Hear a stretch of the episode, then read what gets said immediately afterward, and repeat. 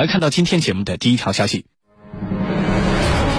加入北约，发起进攻，乌克兰到底要如何解决顿巴斯冲突？军情观察为您详细解读。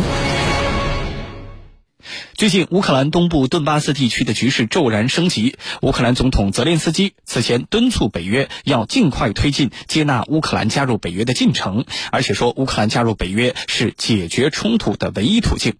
乌克兰国防部呢也高调宣布，啊，乌克兰已经获得了华盛顿的承诺，如果顿巴斯冲突升级，美国不会让乌克兰单独面对俄罗斯。那么，另外有俄罗斯媒体报道称，乌克兰政府啊已经拟定了一份对于顿巴斯地区发起军事行动的方案，正在请求美国批准这一方案。那么，乌克兰顿巴斯冲突到底应该如何解决呢？接下来，郝帅邀请军事评论员和您一起关注。袁老师，加入北约一直是乌克兰总统泽连斯基的梦想。他在竞选总统的时候就承诺把加入北约的问题纳入全民公投。就在上个月，他还签署了一份法令，呃，将加入北约列为乌克兰外交政策的目标之一。那么一直以来，泽连斯基他为什么对加入北约这件事情这么的执着呢？对于这个问题，请袁老师为我们分析一下。好的，呃，泽连斯基呢对加入北约一事如此执着啊。呃，我认为主要有三个方面的原因。首先呢，呃，他是在寻求靠山。泽连斯基很清楚，他目前推行的，泽连斯基很清楚，他目前推行的反俄亲美的政策，如果没有北约和美国的鼎力支持，是不可能成功的。他在刚当选总统的时候呢，也一度希望通过对俄罗斯示好，用和平谈判的手段来解决顿巴斯问题。呃，可惜的是，理想很丰满，现实却很骨感。俄罗斯并没有像他期望的那样，在顿巴斯问题上做出让步，更不用说克里米亚问题了。乌克兰人，呃，甚至啊，呃，由此称他是卖国贼，是普京的奴仆。那么在这种情况下，呃，泽连斯基改弦易辙，变亲俄为反俄。呃，但是如果乌克兰不能加入北约，使美国和北约成为乌克兰坚实的靠山。那么乌克兰在和俄罗斯对抗的过程中，只有吃亏的份儿。其次呢，呃，他是在和北约讨价还价。呃，此前呢，泽连斯基为了迎合美国遏制俄罗斯的战略部署，向乌东前线增派了兵力，那么造成了局势的紧张。呃，俄罗斯目前呢，呃，也向乌克兰边界地区增派了大量的兵力。不管俄罗斯是否会对乌克兰采取军事行动，那么对乌克兰已经形成了巨大的军事压力，这是不争的事实。如果北约同意希腊乌克兰为成员国，那么俄罗斯对乌克兰的军事压力在某种程度上就将由整个北约来承受。那么泽连斯基呢，在乌克兰东部地区的军事行动就会变得更加有底气。而且呢，呃，乌克兰现在的乱局啊。可以说是美国和北约背后一手策划的。那么现在，美国和北约一再表示不会让乌克兰单独面对俄罗斯的威胁，但是问题是如何落实这件事儿，他们都没说。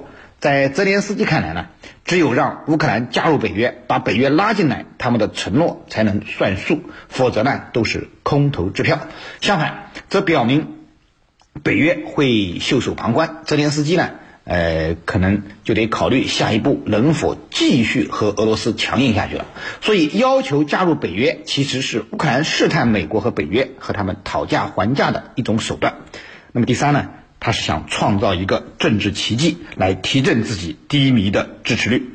目前呢？呃，泽连斯基由于当选之后啊，他的政绩乏善可陈，支持率呢也持续下跌。那么最新的民调显示，他的支持率已经有当初当选时的超过百分之七十，可以说连续跌停，到现在已经不到百分之二十七。那么这样下去，他的总统宝座岌岌可危啊！呃，他近期增兵东乌前线，对俄罗斯强硬表态，也是为了夺人眼球，赢得支持率。那么这次要求加入北约，更有这方面的考虑，因为一直以来乌克兰都在寻求加入北约，而他的前几任都没有能够完成这一任务。如果说他能够创造奇迹，让乌克兰加入北约，或者至少能推动这件事儿，那么他都可以名垂青史。那么以这个伟大的政绩啊。呃，可以帮助他赢回民众对自己的支持。主持人，好，谢谢袁老师。那么从目前的形势来看，乌克兰想要加入北约，呃，这当然是他们的意愿。但是乌克兰能够加入北约这件事情的可能性到底有多大呢？对于这个问题，请陈老师为我们解答。呃，从目前的局势来看啊，乌克兰加入北约的可能性，不是说呃如乌克兰所要求的那样的。那乌克兰的要求是什么？他巴不得现在就加入啊！如果加入的话，在乌克兰看来，我就可以避免俄罗斯对我的恫吓和侵扰了。其实这是一厢情愿，只说到问题的一个方面。那么乌克兰加入北约的可能性到底有多大呢？我认为可能性是零。为什么我可以断言可能性是零？其实我刚才已经分析了，对于北约来说，如果他愿意接纳你乌克兰的话，他早就接纳你了，不会等到现在。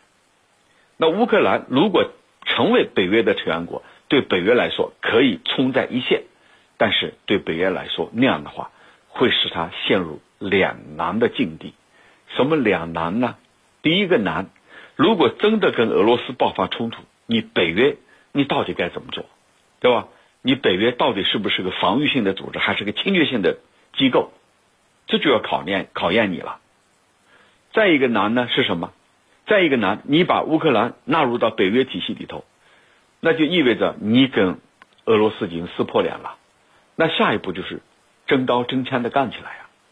你北约做好准备了吗？对吧？这是第二个难。其实我认为还有一个难，还有一个难是什么？北约内部的分歧，你有没有想办法去弥合？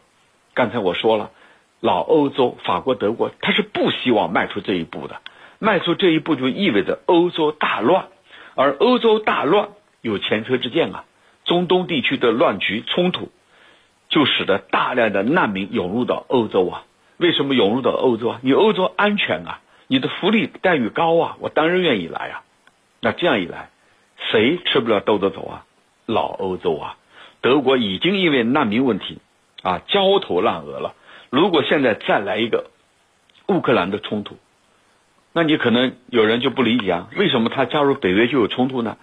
那你想想看，俄罗斯愿意吗？他肯定会鼓动东部地区的民兵武装进一步抗争啊，甚至呢不排除他出兵东部地区啊，对吧？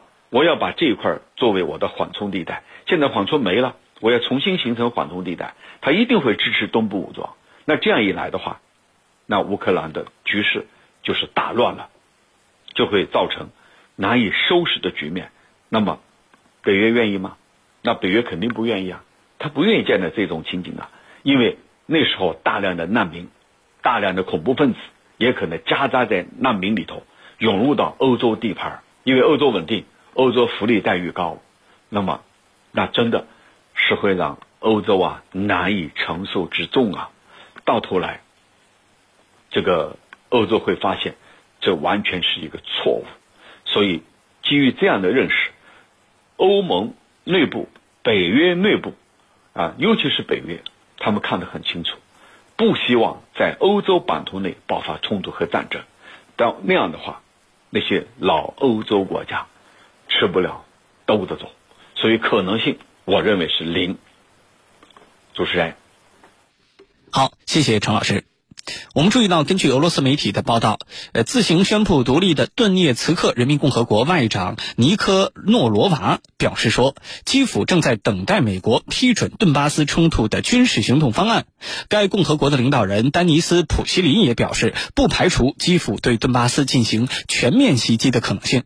那么，乌克兰政府军真的会对顿巴斯地区展开全面进攻吗？这个可能性到底有多大？对于这个问题，袁老师您怎么看？好的。关于乌克兰政府军会不会对顿巴斯地区展开全面进攻，我觉得呢，可以从三个方面分析这个问题，就是乌克兰想不想、敢不敢和能不能的问题。首先是想不想的问题，应该说乌克兰政府军做梦都想对顿巴斯地区展开全面的进攻，以收复失地，完成国家的统一。那么泽连斯基呢，更是对收复顿巴斯地区有着极大的期待。呃，如果说真的能完成这件看起来都无法完成的历史重任啊，对泽连斯基来说，无疑是可以载入乌克兰史册的伟大功绩。但是战争这件事儿绝对不是想就可以做的。呃，《孙子兵法》上说啊，呃，兵者国之大事，死生之地，存亡之道，不可不察也。就乌克兰情况而言，如果发动了这场解决顿巴斯地区的战争，结果会怎样呢？乌克兰能不能承受这样的结果呢？这些问题都是泽连斯基必须认真考虑的。然而，只要能够正确的分析乌克兰和俄罗斯的军事实力对比，呃，其实啊，我们并不难对最后的结果做出一个正确的预测。那么，面对这样的预测，乌克兰还敢发动这样的战争吗？那么，这是第二个啊，呃，这个能敢不敢的问题。那么，第三个呢，就是能不能的问题。关于能不能发动战争去解决的问题呢？我记得《孙子兵法》里面说的很明白，他说啊，凡用兵之法，四车千驷，隔车千乘，带甲十万，千里馈粮，则内外之费，宾客之用，交期之财，车甲之奉，日费千金，然后十万之师举矣。意思是说啊，就是要用军事力量去解决问题，就必须准备好相当大的耗费。那么乌克兰这次同样是运用了十万大军，但是。他的有没有这个实力去支撑这样一场和俄罗斯的全面战争呢？答案是很明显的。经济低迷、政治腐败、军力衰弱的乌克兰已经积重难返，根本无力和俄罗斯一战。那么乌克兰人为什么说不排除对顿巴斯发动战争的可能性呢？其实啊，他们的意思很明白：只要美国和北约介入乌克兰危机，那么他们就敢于发动这场战争。也因为有了美国和北约。源源不断的军事援助，他们是具备了将战争打下去的能力。那么在这种情况下，他们的想法、胆量和能力就可以高度统一了。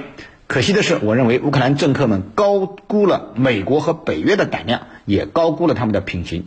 乌克兰只是他们围堵遏制俄罗斯的一枚棋子，只有棋手去舍弃棋子的事儿，怎么可能会发生棋手为棋子卖命的事儿呢？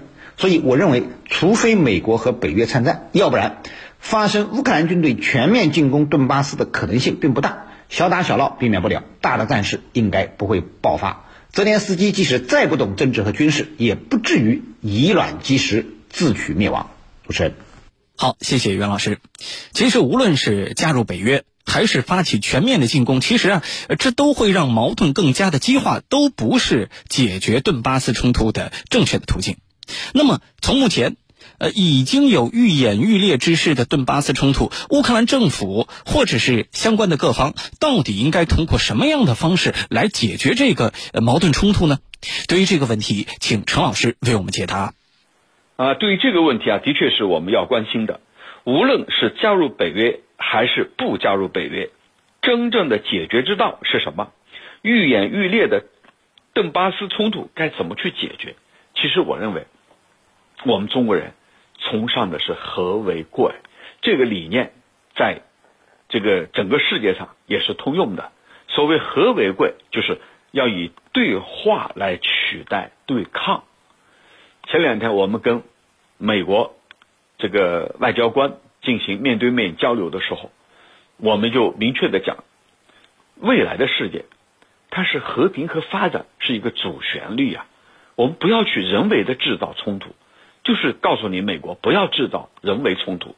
那么同样的道理，你邓巴斯，如果你去爆发冲突，那么咱们还记得这个当年格鲁吉亚跟俄罗斯之间的冲突吗？最终是肯定以小国的失败而告终的。如果你这一块你乌克兰硬是不自量力，跟俄罗斯是冲突，你是完败，不用说了，你是完败。那么，既然我看到了是完败，我也不可能立马加入北约。那我该怎么做？那就是通过和平谈判来解决问题。如果你不希望继续失去乌克兰的东部地区啊，你克里米亚半岛已经丢了，你不想失去这一块的话，你怎么办？对话，通过对话来解决问题。那同时，你乌克兰整个国内，你也要改变做法。怎么改变？你不要再一味的投向西方，不要再一味的。清晰反俄，你反俄罗斯的做法，你是搬起石头砸自己的脚。我们有句话，邻居是搬不走的。你跟邻国之间、邻里之间要有邻里相处之道。如果你没有这样的邻里相处之道，那么邻国之间关系的恶化，对你的经济、政治，还有国内的局势，都是有百害而无一利。乌克兰经历这么多年的风波，你还没有意识到吗？因此，邻国之间最好的做法就是化解分歧，以对话取代对抗。邻居之间磕磕碰碰是。